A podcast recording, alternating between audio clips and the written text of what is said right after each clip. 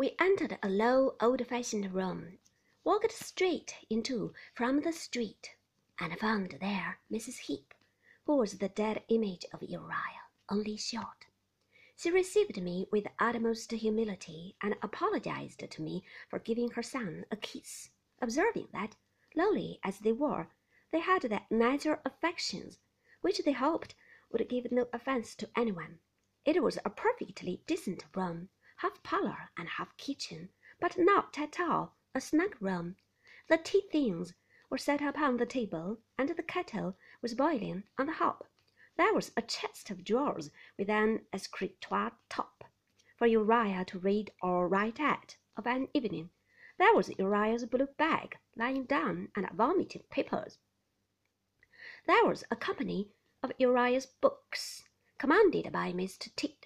There was a corner cupboard, and there were the usual articles of furniture.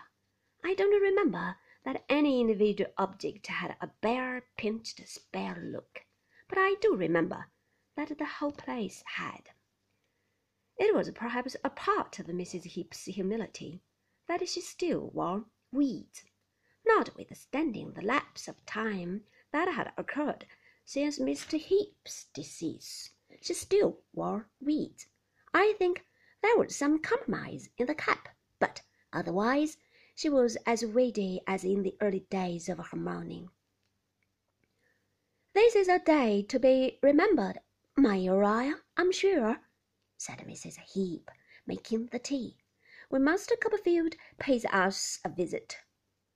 I said you'd think so, mother, said Uriah. If I could have wished father to remain among us for any reason, said Mrs. Heep, it would have been that he might have known his company this afternoon.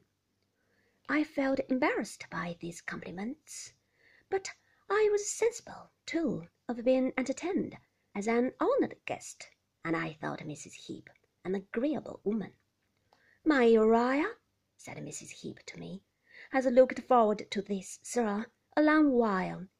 He had his fears that our humbleness stood in the way, and I joined in them myself. Humble we are, humble we have been, humble we shall ever be, said Mrs. Heep. I am sure you have no occasion to be so, ma'am, I said, unless you like. Thank you, sir, retorted Mrs. Heep. We know our station and are thankful in it.